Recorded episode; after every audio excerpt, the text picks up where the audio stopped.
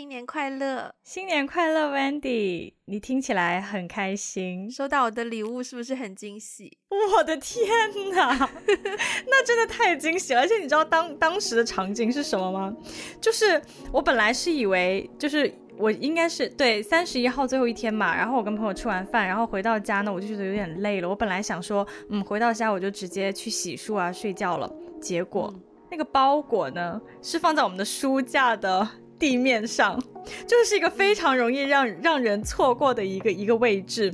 然后我就径直，就是我把我的包啊，然后什么衣服啊挂上，我要准备去洗漱的时候，我就诶，地上怎么有个东西？因为通常，因为通常我室友也会。把东西放在地上嘛，然后因为我不记得我有收到那样的一个包裹，也没有也没有人打电话给我，就也没有快递打电话给我，你知道吗？所以我就觉得，嗯，应该不是，应该不是我的，可能是我室友的吧。但是呢，我不知道为什么，我还是蹲下来看了一眼，我是又买了什么东西，然后我一看，我就看到香港，然后我又看到了你的名字。其实我我应该是我其实没有看到你的名字，我是先看到你写了我的名字。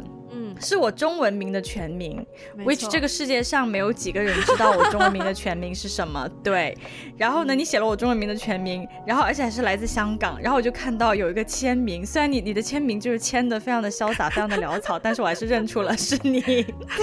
然后我当时就很惊喜，怎么会有个这个东西？而且而且我我为什么没有收到？为什么不是？为什么没有那个快递给我打电话？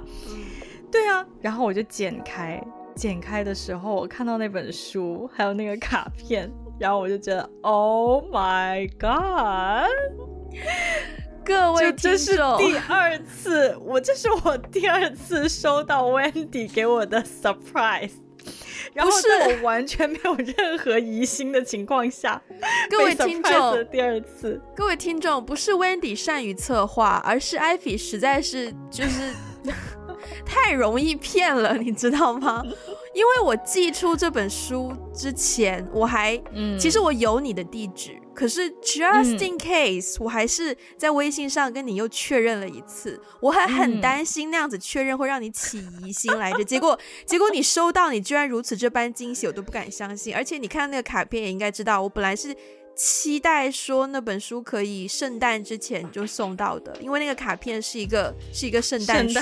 树，对。对，我还很贴心的在那个卡片上面写说，请借助室友的帮助来立起这张卡片，以免你弄坏了那张卡片。That's funny, that's funny。对，然后我收到那个，我看到了那个小小的备注，也激起了我的一些就是好胜心。我觉得，哼，然后我就把那个 圣诞树立起来放在了家里。等我室友回来的时候，他看到了，然后我就跟他说：“我说这是 Wendy 给我的礼物。”然后里面有一句话，就是说，请一定要借助在你的帮助下把这个卡片立起来。可是。Without you，我成功了。对啊，我真的完全，因为因为是这样子的，因为你每一次，比如说跟我确定地址什么什么时候，因为最近我们不是要，因为因为有那个日历的产品嘛，嗯，所以我们两个，我觉得就是，就 maybe 可能我印象当中你是有跟我确认过地址，但是可能我当时的我当时的那个。脑海中的想法是，哦，可能只是因为，you know，就是日历嘛，我们确认一下地址也很正常啊，怎么怎么样？对，我真的完全没有任何的 任何的怀疑。Anyways，Anyways，我又成功给了艾菲一个惊喜，虽然其实。我自己都不认为很惊喜，因为我也记得之前有跟你讲过，因为我送你的是一本书嘛，就是那个、嗯、呃《Modern Love》的中文版的一本书，因为它之前我之前是你介绍给我看它的那个剧集，然后我很喜欢，然后我才知道说哦，它原本是就是一个连载的系列，然后我是在书店看到这本书的时候，我就人生第一次同一本书买了两本，我就说有一本要寄给你，没有，我当时是说等疫情结束之后我自己带回去给你，可是谁知道 疫情这么久。所以就刚好想说，哦，那也到圣诞节过节什么的，寄一个给你好了。然后我想说，应该没有那么惊喜吧，因为我记得我有告诉过你，我有买这一本书要给你啊。不是不是是，但是但是但是你知道，你告诉我那本书要给我的时候，已经真的是很久以前，很久了，可能有一年了。很可能有将近一年了。嗯、对对对，所以真的还是非常的惊喜，因为因为你你 你说关于书这个点，我真的已经早已忘记了。OK，嗯，But 所以非常的惊喜。嗯，你开心就好。呃，uh, 我希望这个礼物可以帮助你，就是。抽身打卡，抽身离开二零二一，然后早日进入二零二二啦。嗯嗯，因为人都是需要一些仪式感来完成这个，就是辞旧迎新的事情。对，这礼物也是也是蛮有仪式感，因为真的是在最后一天啦，最后一天收到，对，嗯、缘分。所以今天也是觉得，毕竟啊、呃，我们今天是二零二二年的第一期节目，所以呢。嗯，想要聊一个适合一年的开端去聊的一个话题，可是呢，嗯、偏偏这个话题，我觉得我们两个其实都不是很熟悉，就就觉得就这这个话题，我们两个好像不是很有立场和资格来大聊它。可是我觉得，我觉得我想聊它，是因为主要有两个原因。第一个原因就是，嗯。我真的是今年在写那个，我不是就是自己又重新回到 bullet journal 嘛，然后在制定我今年计划的时候，我就发现，当我写到分类完，然后分到健康的时候，我一方面在犹豫说，健康就不生病啊，可是可是不生病有什么好设立为目标的？然后也甚至在怀疑说，有必要把健康设立为一个目标吗？然后加上。其实我不间断的在 YouTube 上面也有关注一些所谓的健身博主，就是包括一些饮食类的，他有就是有一些就那种美国的非常 systematic 教你说什么是 Keto Diet，然后 Keto Diet 的好与坏，各个食材在 Keto Diet 当中起什么样的作用，这种非常甚至有一点学术的博主，然后还有一些运动类的，然后就我觉得其实现在是一个。非常注重健康的年代，就很多健身房啊、KOL 啊，包括很多轻食的餐厅也是广告打很凶。可是，即便是在这样的环境当中，我依然就是 在我设定新年计划的时候，依然没有动力去设定一个。可是我两三年前是有的，就我之前的 Bullet Journal，、哦、对，我在健康那一栏是有很明确计划的，包括说就是每周要运动几次啊。我记得应该去年的刚开始的时候，我那时候。对，就是在十二月底，我在我的那个 Switch 上面买了一个那个 boxing，呃，fitness boxing 的一个游戏，然后它就是用那两个 Joy-Con，然后就是去打拳击，然后也要按那个节奏点打拳击。我我连续我持续了一个月，就是每天一月份每天都有打，但是 somehow 二月份开始就停滞了。然后就对啊，我觉得我以前是曾经真的有动力，包括我以前不是还做过那种就一百天的那个啊平板支撑呢？哦，对对对，对吧？就我曾经是有过动力的，可是今年就是啊，死活没有动力耶。嗯，嗯，你知道吗？你刚刚你刚刚讲到说你今年的。这个新年目标的时候，在思考健康这个话题。然后我听到这个话题的时候，我非常的惭愧，是我发现，我突然意识到，我在过去的那么多年里面，每一年做 New Year Resolution，我都没有把健康作为一个目标放在我的 New Year Resolution 里面。对，但是我觉得健康真的是一个我一直以来。哎，有一个很神奇的比喻，但是他就他就回旋在我的脑海当中，我就觉得他有点像一个渣男 前男友哦。我前男友不是渣男，但是但是我就觉得他很像一个渣男前男友，就是你很想要就是 get rid of 你的那些不好的习惯，你想要去 achieve 一个更好更好的自己，但是你就是做不到。就我觉得我跟健康的关系一直有一点点这样子的张力啦。但我其实一直觉得，也不是一直啦，我是真正认识你之后就发现，哦，你也没有我想象中那么健康。可是我以前一直，嗯、你会觉得我是个健康的人？我以前真的觉得你是健康的人，就至少为什么呢？以前 as in 可能我跟你 reconnect 之前，你跟我 reconnect 之前，不也就是对我高中的印象吗？我觉得可能还是我跟你 reconnect 之后，甚至于我那时候，我们那时候在深圳，我去你家，我都还觉得你应该是一个健康的人。嗯然后是是，可能最近一两年开始才觉得哦，原来你没有我想象中那么健康。因为为什么？因为主要有两点。第一，你以前在高中是跳街舞的耶。啊，是啦，高就我高 我觉得的时候，对，是是我的人生巅峰。我觉得跳街舞的人就是，就你你一直在动啊，首先啊，对，对，对，然后你要有一定的 体力，你才可以，对啊。然后后来我去你家之后，我才知道，哦，原来你小时候是田径队的。然后我也觉得，again，嗯，田径队的人就一定是很健康啊，就是应该养成了运动的习惯吧。关于关于这个跳街舞和田径队的迷思呢，我觉得我要 clarify 一下，就是我觉得啊，我觉得我真的从小是一个比较懒人基因比较多的一个小孩，就是就是我从小。居然真的，我从小就是很不健康的小孩，就是很爱吃零食，然后从来不运动，真的是那种我妈就是巴不得把我打到赶出家门，让我赶紧出去呼吸一下外面的新鲜空气，不然我就会抱着电视 拿着零食，我就可以一直看四五个小时不动，一边吃零食一边看卡通，就是看电视一直不动。然后呢，因为我太不健康了，所以在我小学三年级的时候。我们当时田径队不是招人嘛，然后当时呢，老师呢就看中了我，就跟我妈妈说，问我说愿不愿意让我参加田径队。我妈当时很生气，想都不想就说好啊，因为我妈觉得我很不健康啊，所以她想通过就是田径队的训练来让我变成一个健康的人，让我变成一个有运动习惯的人。对，然后我就很可加入了很可怕的田径队。我今天哦，我今天跟朋友聊起来，就是我们有看一个关于就是运动的一个一个一个一个一个电影一个视频了，然后呢就还讲到就是关于运动员，然后我我真的还想到以前小时候我们六点就起来训练了，就我五点就起床。然后我们六点钟就开始训练，七点小学，小学，然后因为七点半开始上早自习，所以我们都是六点训练到七点。所以在七点多的时候，同学们纷纷到自己的教室的时候，我们已经跑了大概有 几公里了吧？就是，对，已经是做了热身，然后疯狂的跑，然后做。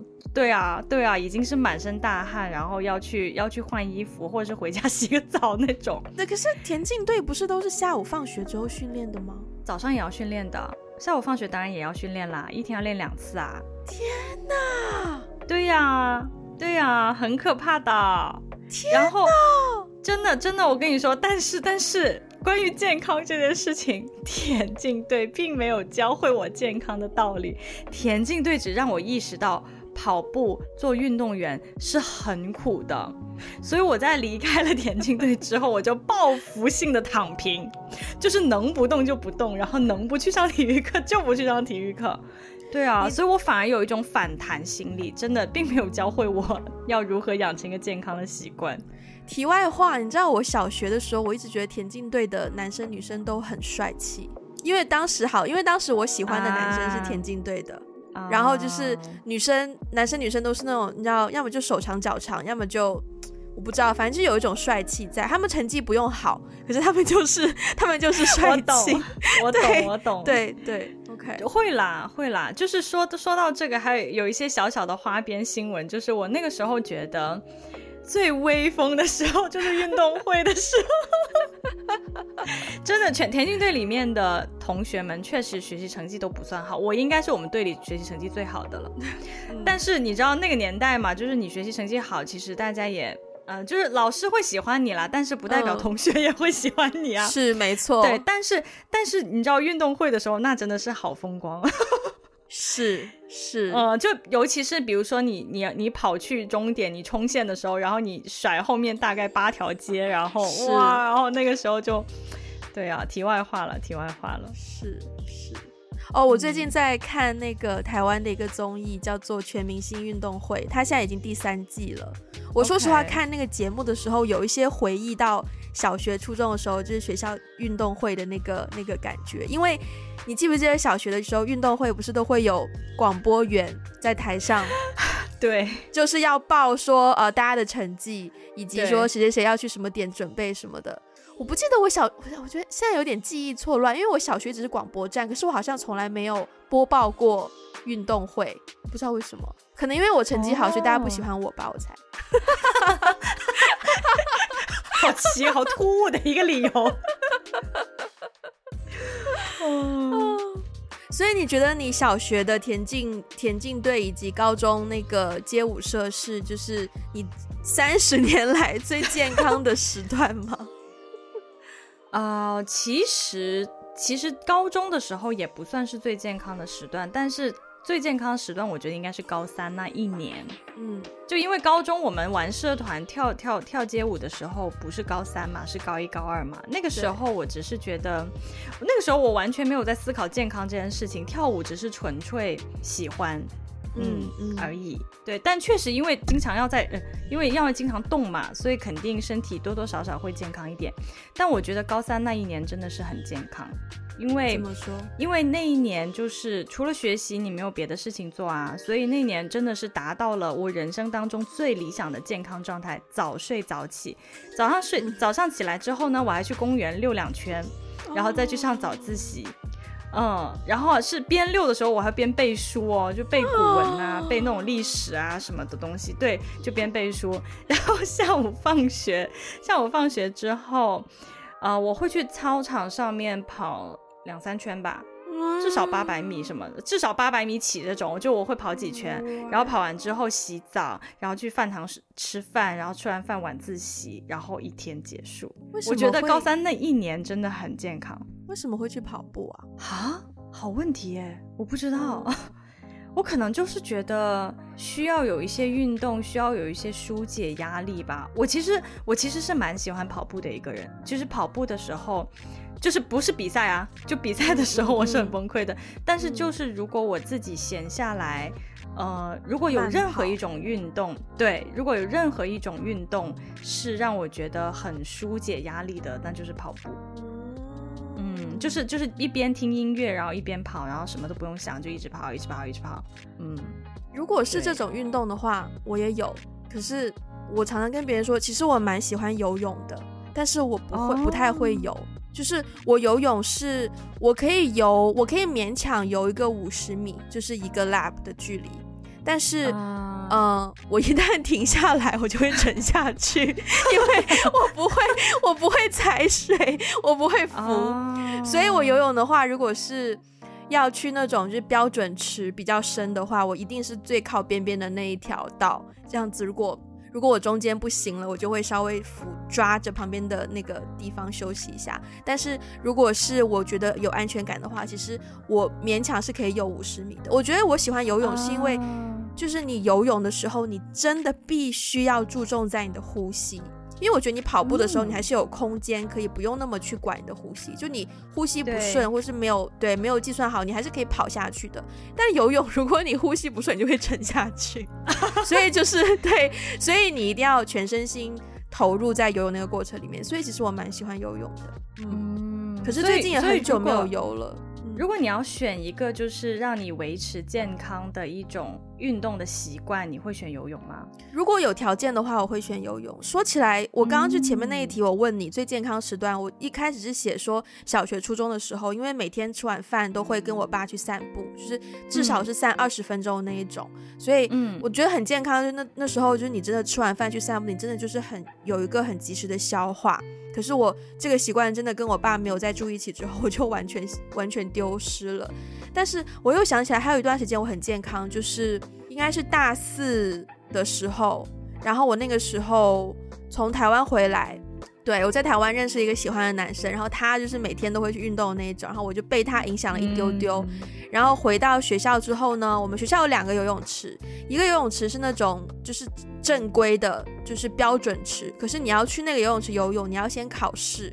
但我其实不会游泳，所以我还要先准备那个考试。但我已经大四最后最后一个学期了，然后我就去，我刚好我宿舍附近有一个小一点的游泳池，大概二十五米，就是那个那个长度，然后泳池的水深好像也就一点四米什么的，所以如果我中间就是游不动了，我还是可以就直接站起来的那个，就是很有安全感的地方。嗯、我那个时候哦。我那时候还在实习，然后我每一天下班之后，每一天 literally 我都去游泳。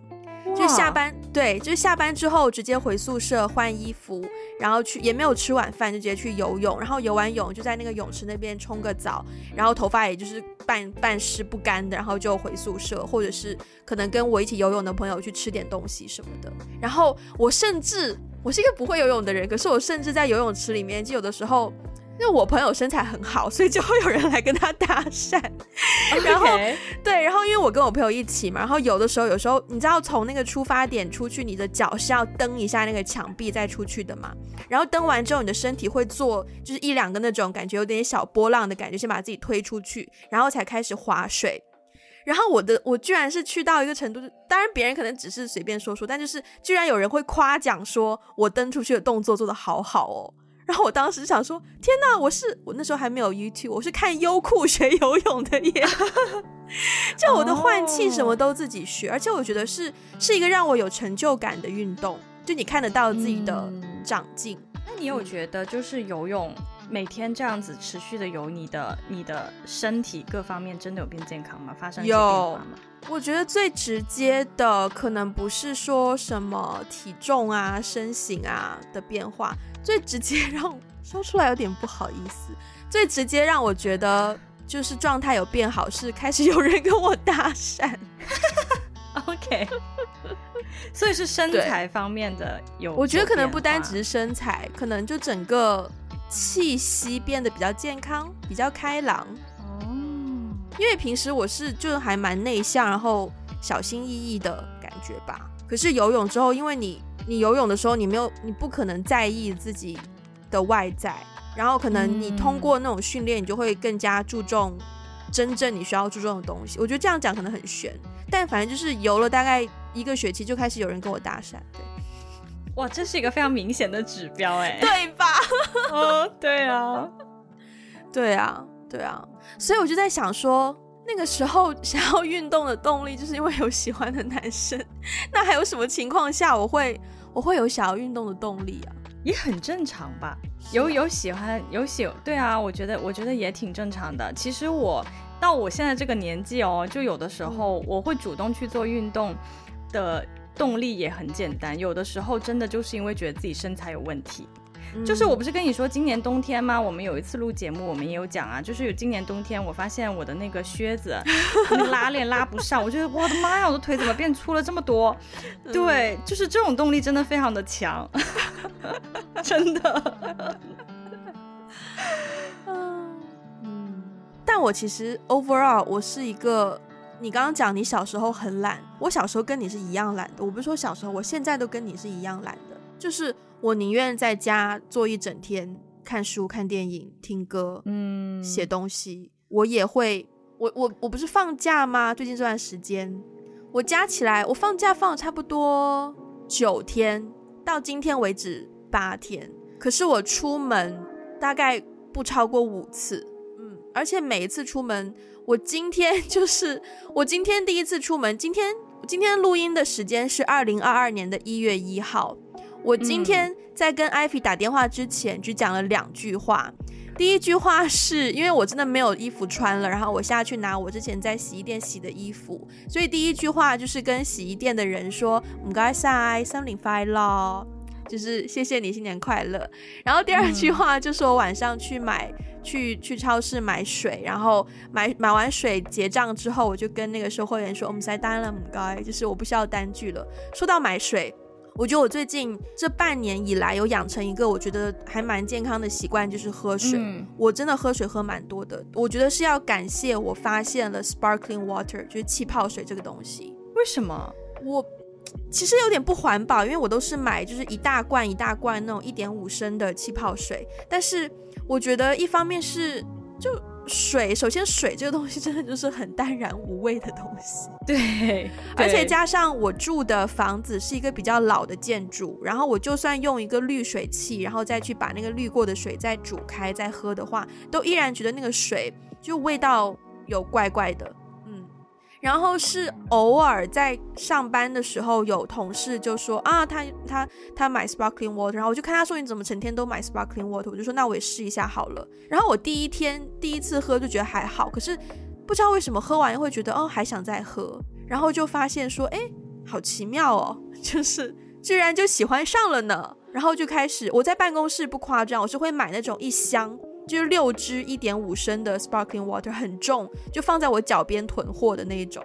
然后但我很感激有这个习惯，因为我觉得至少会帮助自己新陈代谢吧，就狂喝水这件事情。但是喝 sparkling water 难道不会让你觉得很撑吗？因为有很多气泡啊。不会，我在网上有看到说 sparkling water 其实是会帮助你消化的。真的？嗯，你可以试试。这真的是一个新的知识点呢。因为我你说到喝水这个点呢，因为我从小就是不爱喝水的人。嗯，我从小非常爱喝饮料，只要是带味道的。嗯什么可乐啊，然后什么橙汁啊，然后现在就是奶茶啦，对，就 就我的我在我在饮食这方面，我在喝东，尤其是在喝东西这方面非常的不健康，就是我水喝的很少，然后很喜欢喝其他的一些奇奇怪怪的东西，但是就是因为水太寡淡了，嗯，所以有的时候就很难抑制，除非我生病。生病的时候，我会逼着自己，就是什么都不做，我喝完一杯接着一杯，喝完一杯接着一杯。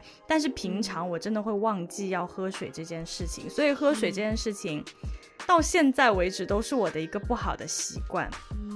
对呀，所以可能你对，所以刚刚听你这样说的话，我觉得嗯，可以去尝试一下喝气泡水。你可以试试看。对对，嗯，我觉得既然说到饮食。你觉得你饮食健康吗？我觉得你饮食不健康。哎，等一下，为什么这么快就给我下一个结论呢？为什么？为什么这么说呢？各位，是因为有一次我忘了某一天，就是平日，我突然间跟你打视讯电话，我们好像聊一个什么事情，然后呢，当时你在厨房。你在煮泡面，嗯、然后我就想说，天哪，如此之就是有有有时间充裕的一天，艾比居然在煮泡面。那平时他没有时间，他都在吃什么啊？所以我当时就有时间我在叫外卖啊。哦，对啊，所以我直觉觉得，哦，对啊，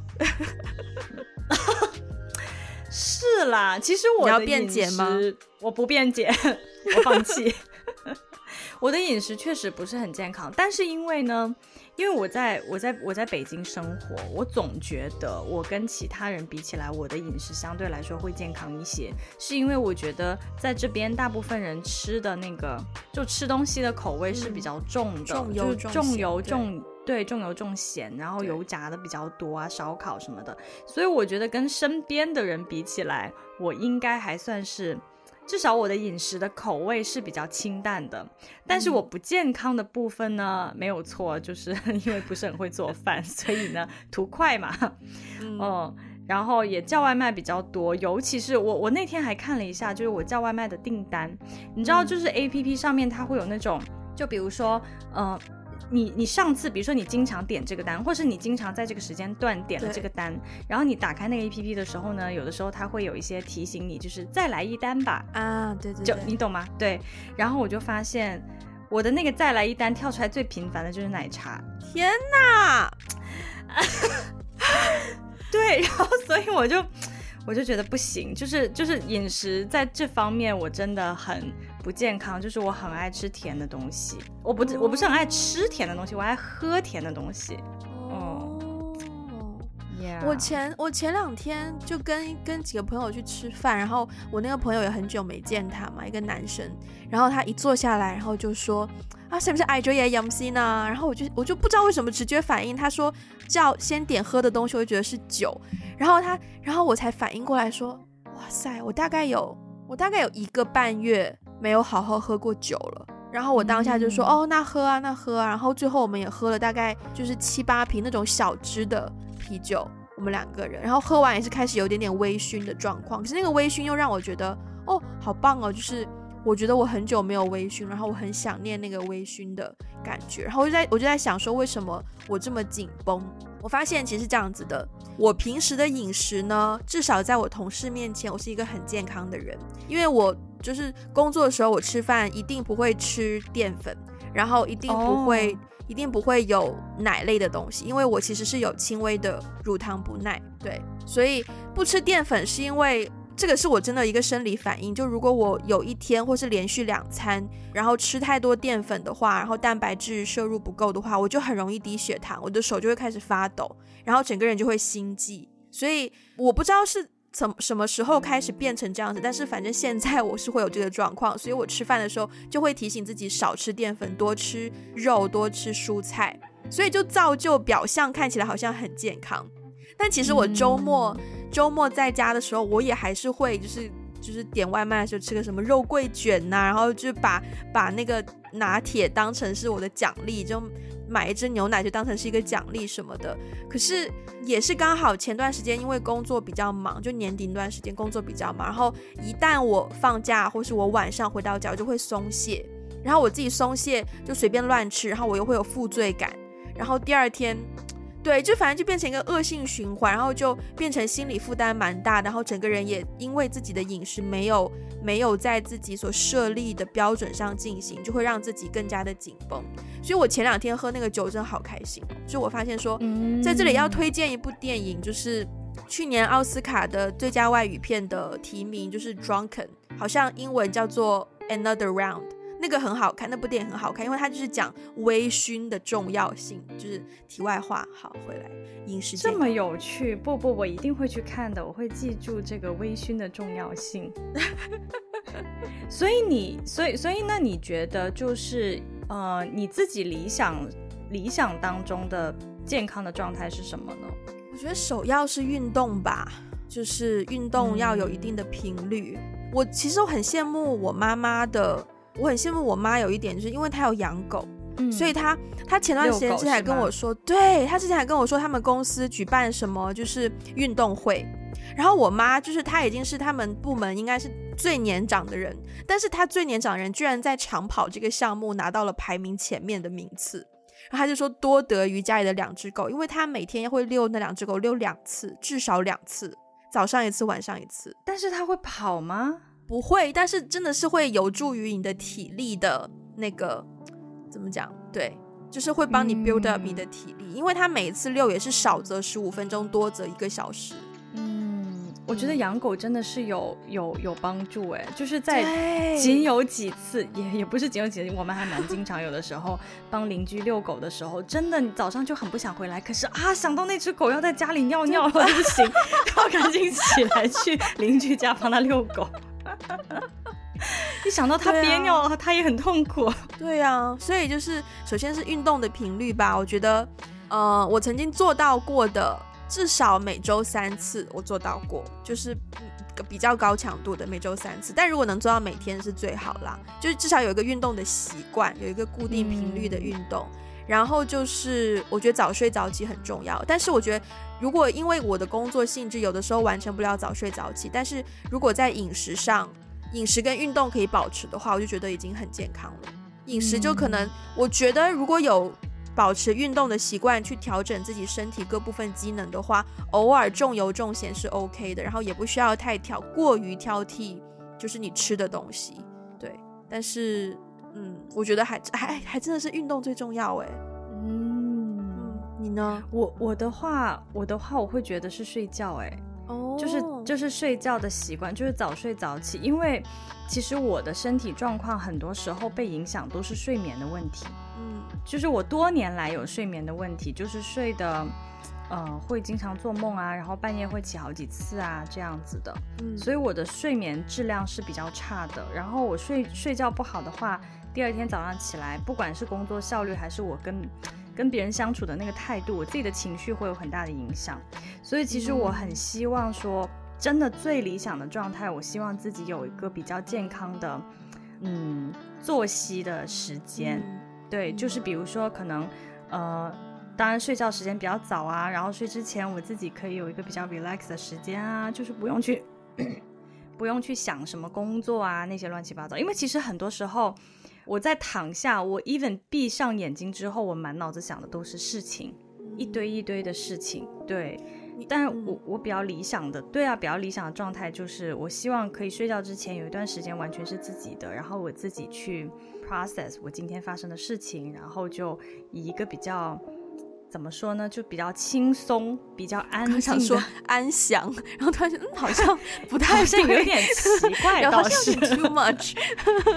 嗯，对啊，好像闭了眼就不会再睁开，就反正是一个比较，反正就是一个比较比较舒适的状态。就是入睡，嗯，然后早上也最好可以早一点起来。我我觉得对我来说最大的希望改变的就是我的作息。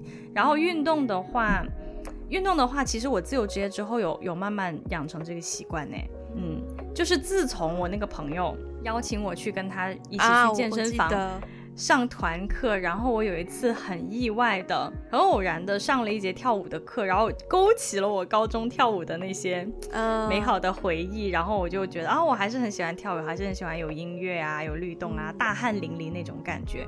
所以我觉得最近，呃，运动这个习惯其实有慢慢开始主动的建立起来，虽然还没有到我理想的那个状态，但我觉得，我觉得，我觉得新的一年。二零二二可以的，可以做到的。对，至于饮食的话就随缘啦。就饮食，我还是觉得啊，这个挑战有点大，还是先随缘吧。我突然想起来，我们去年有段时间，我是不是邀你跟我一起跳绳来着？是啊，我不是说因为因为我的我我家里的这个对，因为地区问题你下载不到。对，但我后来我好像也坚持了有十天吗？我好像也坚持了几天。但也忘记为什么有一天突然就停了，大概也是工作太忙，回到家可能就已经十点十一点什么的了。那你那几天觉得就是坚持下来，你觉得有身体有变化吗？才几天没有啦，才几天真的没有。哦，那倒也，嗯，那也是。我问你哦，你睡觉前你会做？你就你现在睡觉前都会有没有什么特定的事情会做？Supposingly，不要 supposingly，你就讲事实啦。这几天没有啦，这几天没有啦。但是长期以来，我睡觉前都会祷告的。哦，嗯，然后我觉得祷告的那个过程就有点像给自己做一个 meditation。就我会放一些比较那种呃纯音乐的，就没有歌词的那种音乐，然后会作为一个背景音乐。然后之前我还会，比如说写日记啊。就写我就是整理一下我这段时间或今天发生的事情，我的情情感啊，一些思绪啊，怎么怎么样，然后会做一个祷告，对，然后祷告时间有的时候挺长的啦，就是可能也会到二三十分钟有的时候，嗯，然后再睡觉。但是最近这一两个礼拜确实这个习惯没有很好的维持，所以所以说 supposingly，嗯，对啊。你呢？我最近发现了一个让我比较，我觉得这个这个东西对我是有帮助的。可是我依然对于睡觉这件事情，就真的是放假准备放假，包括放假这段时间，我睡眠都不是很好。我睡的时间变比较晚，我哪怕十点钟已经躺在床上了，嗯、我真正闭上眼睛睡觉，好像也是要到一点多。就我躺在床上，因为我有个 iPad 嘛，然后我就、嗯、再加上我睡前一定会听一些东西。但我又不能听太有内容的东西，因为它会让我一直听一直听，然后也睡不着，所以我就会看一些就是吵吵闹闹综艺节目啊，或者是像老高讲故事这种影片。可是就是一条看完之后，你就会接着去看下一条，对，然后我就没有办法让自己眼睛闭上。可是我觉得最近其实有个东西对我是有一点用的，就是我前段时间眼睛就是好像有点感染，然后医生开的药就是眼药水嘛，他就会说你睡前要滴。然后我为了我眼睛的健康，因为我真的很喜欢，好奇怪，我真的很喜欢我的眼睛，听起来是有点怪怪的呢。对，但是就是我很注重我的眼睛，就、嗯、我我不想要看不到啊，对，所以所以我就会为了我的眼睛，为了要点眼药水，因为你没有可能点完眼药水你还张着眼睛嘛，嗯、所以就是点眼药水这件事情好像。嗯，只要我多一点自己意志上的努力，应该是可以把它变成我睡前的一个 routine，然后帮助我就是早点睡觉。因为我发现我眼睛闭上之后，其实蛮快就睡着了，对，可能十来分钟就睡着了。嗯、对，重点就在于让我闭上眼睛那个 physically 的动作。有道理耶！你说起闭眼睛，我想起前段时间。也是因为我生生病怎么样，我的眼睛有点痛，所以晚上睡觉也没有办法看手机什么的。然后呢，我就有一个，你知道它有一个热敷的东西，就是敷你的眼睛热敷的那个东西。然后可能你戴上去，大概过两秒钟，它就会开始变热，然后慢慢慢慢就是有一些蒸汽会出来，很舒服的那种。那段时间我晚上睡觉会。做那个热敷的动作也很有助于让我远离我的手机，然后自然就睡着了。对，嗯、我觉得要给自己多一些那个多一些 push，让自己去做闭眼睛这个动作。对，我们讲到了作息、饮食，包括运动，我觉得健康可能还有一个，嗯。嗯蛮重要的部分就是心理健康的部分。对，你有，你觉得你你算就是足够关注自己心理健康吗？我觉得不算足够足够关注，但我觉得有意识，我是有一定的意识的人啦。对，然后但是我觉得对于心理健康的这个部分，嗯，其实是我自己因为个个人有一些经历，我曾经有一段时间有比较严重的抑郁的情绪。然后后来大概有两两三次，就是我目前人生为止大概有两三两三次，然后是非常严重的那种，没有办法跟别人沟通，没有办法工作，然后也没有办法睡觉什么的。我觉得大概从嗯那几次突发的情绪的这个低潮期之后，我会有比较意识的，首先我知道去寻求帮助吧，嗯，就是找心理辅导、心理医生去聊。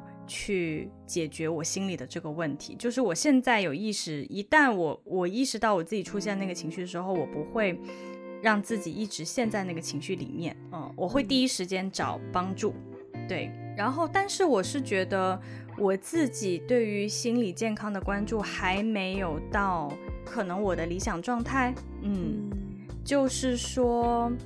呃，我觉得对于我我自己，对于我自己的情绪，对于我怎么处理关系，然后对于我自己，比如说每天很忙碌，经历了很多事情，但是其实在很多事情里面，那那些东西对我是有一些伤伤害的。然后因为事情太多，我来不及处理，然后那个情绪呢就埋在了我的心里面，然后就会慢慢积累，越积越多，然后到一个点，它可能就会爆发。我觉得在我自己就是，如果不是被动突然之间出现那个抑郁情绪的状态下，我在正常的状态下，我觉得自己给自己的关关注不够多，在这方面，嗯，就是我希望我自己可以更多的、更敏感于我自己的情绪的变化，我的一些内心世界的一些变化，然后自己也可以养成一个。比较好的习惯，一个 routine 去帮助自己做一些这种，嗯、我也不知道是 self reflection 还是嗯还是自我的分析呀，嗯、还是自我的就是 self healing 什么之类的。我觉得这部分是我应该要做更多的。嗯、对啊，嗯，你呢？我觉得你可以试试看，哎，其实今年很好的机会啊，你可以试试看看一些相关的书，嗯、来调整自己对自己的，对，嗯、就是就是给你。既然要选三十一本书，再给你一个范畴一点。其实我有在看，我有在看一本，但是那一本就是，again，就像我之前上一期说的，我开了个头没看完。啊、嗯，我其实有有在看的啦。嗯嗯嗯嗯，我的话，我有的时候会陷入一个过分关注的情况，因为、嗯、怎么说？我想想应该怎么说？因为两年前我不是看过心理医生嘛？嗯。然后看心理医生之前呢，我觉得那那在看心理医生之前，我其实常常会误以为自己是过分关注，因为我自己有非常多的情绪波动的时候，但是我只是被困在当下那个情绪的状态里面，可是嗯，不知道是什么问题。然后是直到我去看完心理医生之后，然后呃通过药物，然后通过医生给我的一些嗯所谓诊断或者是方法，然后让我会更加去。注重吸收这方面的知识，对，包括说在网络上有非常多的呃影片，他们有介绍说他们会做一个在他们的 bullet journal 上面做一个 mood tracker，然后去 track、嗯、去追踪自己每一天情绪的 overall 的感受是什么，是是好还是不好？如果不好的话，他可以即时的写下一些 notes，去写说今天为什么心情不好，然后去让自己对自己的心理的感觉，对自己的感受更为敏感。我觉得我有，我对自己的感受是蛮敏感的，然后我也慢慢有发展发展到说，除了对自己的感受敏感之余，也要知道是什么造成我的情绪反应，然后也知道，呃，比较知道说，嗯，遇到某些事情的时候，知道他会对我的情绪造成反应，那我就提前会说出来，呃，用某种方式让对方知道说，呃，你这件事情让我觉让我感受如何，或是如果我可以的话。去提出一些 suggestions，去防止这件事情的发生。所以我觉得，嗯，就是已经蛮好的了。我之所以说过于，就是我觉得我有点固执的在心理这个层面，是有一个原因，是因为其实心理医生就跟我说，嗯，你要多做运动啊，因为做运动其实也会排解，对，也对你的情绪是有好处的。就我都去看心理医生了，然后心理医生还是要叫我做运动，所以我觉得在这个部分我始终没有就是真正的贯彻用运动来改善自己情绪这个部分，所以我好像还是比较拘泥于仅仅透过。大脑用想的去疏散我的情绪，但其实我真正要做的是日常的运动去，去去帮助整个脑部神经等等分泌等等的运转。对，嗯，所以归根结底还是要做运动啊，各位。还是要做运动。不过呢，就是说起这个，我我真的是真真的就是今年我开始跳舞之后，我每次都好开心哦。跳完以后，嗯，情那个心情真的会有很大的改变。你跳舞是我，我以前，嗯，你先说，就是我以前也，我我也知道大家都会说啊，你要做运动啊，做运动让自己心情变好啊，巴拉巴拉。但是我以前其实没有太多的，这我觉得，我觉得这种建议对我听起来就好像啊，你要多喝水啊，多喝水对身体有有益处，就是是一种我知道它是一个常识，它是一个这种。大家都知道的道理，但是我自己没有很深刻的体验过这个这个道理。但我真的自从今年跳，就是开始有这个去健身房的习惯，开始去跳舞之后，我真的会觉得，就有的时候，比如说进进去上课之前，就有一些事情让我觉得很糟心。神奇的是，上完课出来之后，我再看手机，好像那件事情就没有变得那么糟糕。哎，哦，很很神奇。还是，还是你最近？有没有发生过有一些事情，可能是就是因为自己身体健康的问题发生，然后才让你更加有意识去关注自己健康这部分？最近确实也有啦。其实我一直以来不是都有颈椎病吗？嗯嗯，然后哎呀，说起来身上的毛病就太多了。但是，嗯、对，就关关于关于关于身体的这个问题，其实我真的是在到应该是一九年。一九年、二零年那个、那个、那那年吧，那个时间段，我开始有非常非常严重的颈椎病，就是工作到一个地步，就是我不是简单的落枕，我以前也以为我只是落枕啊，睡不好而已，可是我是颈椎病严重到我动不了，嗯，就是我连我睡不了觉，因为我只要一动，我整个人就是很痛，就会很痛，所以我都没有办法翻身。我也没有办法上厕所，我甚至真的都没有，我都我都没有办法起来，我要靠别人整个把我扶起来才可以去医院的那种，就是非常严重的颈椎病。所以就是有一天晚上，我颈椎病因为很痛，我睡不着觉，我就我就我就我就晚上自己一个人就躺在躺在床上哭，就真的你知道有一个 emoji，就是有一个小人躺在躺在地上，然后哭哭哭在自己的眼泪躺 躺在自己的眼泪里。Okay. 我当时就是那个状态，Okay. 真的觉得自己很可怜哦。然后那一次之后，当然后来去医院啊，慢慢寻求治疗。其实他有的时候偶尔也会再犯，最近又又开始觉得啊，颈椎有点不太好，比较僵硬。但是我觉得那次之后，我对于健康这件事情的优先级有了很大的调整。嗯嗯，其实其实我觉得。我觉得是不好的，因为等到你真的犯了有出现问题之后，你才开始去注意，我觉得是不好的。我觉得从一开始就应该去注意，但是我觉得人就是，对对，我觉得我们过枪口，嗯，我们好像对自己就会比较容易放纵，可是如果是对朋友的话，嗯、好像比较容易说出一些。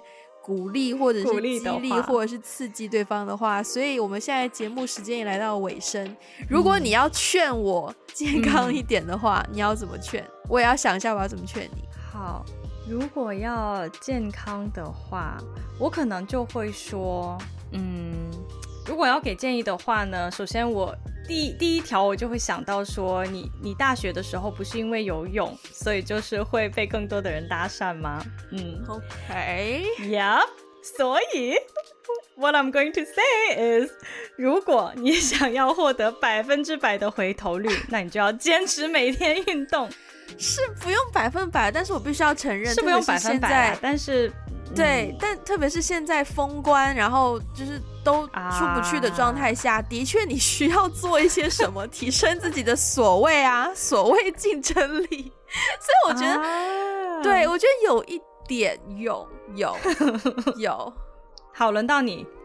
你的话，我觉得我对你，如果我要劝你的话，有可能是往鞭策的方向。哎，OK。但我又不觉得你会 care，真的有可能不见得会 care。我的天，你说试试看，你说试试看。没有，因为我想说，我想说，因为我知道你本身因为有有哮喘嘛，所以你没有办法参加水上的各种运动，嗯，which 已经减少了你社交的一部分机会了。可是，如果你又不运动的话，你就会少更多的机会。But then，我又觉得不对啊。可是艾菲是一个就是外向人，她应该无论什么都可以去参加吧？就是 she can always find her way out，就是在这一方面，所以好像也没有很重要啊。不不，不过是这样子的，就是虽然我不缺社交的机会。但是呢，我今年确实想要做的一个一个尝试，在运动方面，在健康方面的一个尝试是游泳，因为我不会游泳的。哦，嗯，但是其实游泳对我的哮喘非常好，不止对我哮喘好，对我的肩颈也非常好。所以我已经有无数个医生跟我说，哎，你平常就多运动，对对对，你多运动，然后尤其是对你来说，游泳是个非常好的运动。啊。嗯，但是你知道我因为游泳没有办法坚持游泳的一个原因，第一是我要先学游泳，就是我要先找一个教练学游泳。第二是因为游泳这个运动对我来说有点麻烦，我又是很怕麻烦的人。为什么会麻烦？因为你要带衣服啊，你要带浴巾啊，你要去游啊，对吧？你游泳你要换衣服，然后游游游游完以后呢，你又要去洗澡，然后再出来。哦。是这个方面的你，你跑步也要换衣服啊！你跑完步大汗淋漓，你那你跳舞也要，嗯、就你至少跳舞去穿的衣服，就拿我来说，我上班穿的衣服肯定不可能去跳舞，我跳舞穿的衣服肯定不能去上班。但是你知道吗？因为因为现在冬天，我我通常如果我要去健身房的话，我会把去健身房要穿的那个运动衣，我会穿在里面，然后外面就直接套外套就出门了。啊嗯，然后而且比如说运动完出完汗，我可能拿个毛巾擦一擦，或者我就比如说换一个什么衣服，我就可以出来。但是你很难把游泳的衣服穿在里面吧？啊、对啊，明白，是这方面的这种嗯。可是，但听起来都是借口啦。对啦，而且我觉得其实你会喜欢游泳，是因为其实游泳是一个很有仪式感的运动。怎么怎么说？因为也是因为它麻烦，可是你游完泳之后，你整个人会有焕然一新的感觉，因为你做了很多动作去转换你的状态。我觉得是啦，嗯，就既然前面我都提到游泳是我最喜欢的运动，然后你现在要这样讲，我在想我们要不要立一个新的 flag？我们我们今年的 flag 好多，就是读书。而且我跟你讲，今天我跟朋友啊，我我啊不是我自己立的，是我室友，就是突然之间我们在聊这个话题，然后让因为今天有一堆朋友四五四五个 family，我们一起聚餐，然后就有朋友就说，哎，你们什么时候要学开车啊？因为有人买了车，你知道，有人买了车，就说你们什么时候学开车？因为我们这群人里面有三个人不会开车，包其中包括我跟我室友，然后就有人说，哎。呀天哪，是谁呀？是谁从一九年、二零年就说要学车，一直学到现在二零二二年了都？你们要不要学车？然后当时我室友就一气之下，好，我们今天就报名。艾比，我们年后就去学。然后我就被报名了。你被报名了？就也没有被报名，但是如果要报名的话，首先这要报名这件事情会很快，而且要报名的话，他可能会直接帮我的也报上。嗯呃，所以我感觉今年是非常充实的一年，因为有很多 flag 在等我。对，如果又加一个游泳的话，我怕你压力太大吃不消。是有点啦，是有点。天哪，你居然就这么快要承认了，你太容易低头了吧？因为同一年获得两个重要的人生技能，你不觉得是一件很厉害的事情吗？开车和游泳都是很重要的人生技能。没有，你还有，你前面还有，你前面还有。看书啊，你要你不能忘记看书这件事情。是是是是啦，看书。好啦，我觉得，嗯，好，我觉得你游泳可以放一放啦，毕竟有一个开车，有一个看书，一个一个文，一个武，所以我觉得 也 OK 了。对，那就我自己好了，我自己就因为其实我身边有个朋友，他也很喜欢游泳，然后他也可以教我游泳。嗯、他一直一直都很想跟我去，因为我们又住得很近，所以他就常常就说我们想要去看一看我们家附近那个那个体育馆里面的游泳池怎么样。所以我觉得既然如此，那就就是 Wendy 在这边小小的立一个小的 flag，就因为现在冬天嘛，不是借口哦，就是真的因为冬天嘛，嗯、然后游泳池好像也没有开。所以，嗯、呃，夏天好不好？今年夏天，今年夏天，嗯，今年夏天要要要说至少几次吗？要这样吗？啊？要几次？天哪，这么你是想定个频率是吧？对对，嗯，要吗？先不要吧，留到夏天，好好好，留着到夏天。等到你夏天的那个状状况再说。对，但是我首先承诺，我这个夏天一到，我一定会争取去游泳。然后去游泳之后那段时间，我们再来回顾的时候，或者是录节目的时候，再来跟大家汇报我的游泳的进展如何？好吧？可以，可以，可以，好可以。好，好，那我们今天的节目就到这边，呃。对，如果大家还没有注意到的话，我们现在已经开通了我们的微信公众号。Oh my god，又多了一个负担加在我们的身上呢。Oh my god。然后大家可以去 follow 微信公众号，然后也可以加我们的有一个就是呃所谓的所谓的官方微信，对，然后。呃，如果要加入听众群的话，现在开始也是要先加那个官方微信号，然后那个微信号就会拉你进入我们的听众群这样。然后，如果这些对你来说 too much，你可以就只需要去我们的 Instagram，还有我们的微博。那如果这两个也对你来说 too much，那你只需要把我们的节目分享给你身边的人就好了。但如果你有一丢丢时间的话，可以去去 Apple Podcast 给我们一个五星的评分，留下你的评论。那如果你是学习中文的听众，需要我们节目的 transcript 的话呢，可以去 Patreon 还有爱发电选择适合你的套餐。那我们今天节目就到这边啦，我们下次再见，拜拜。拜拜。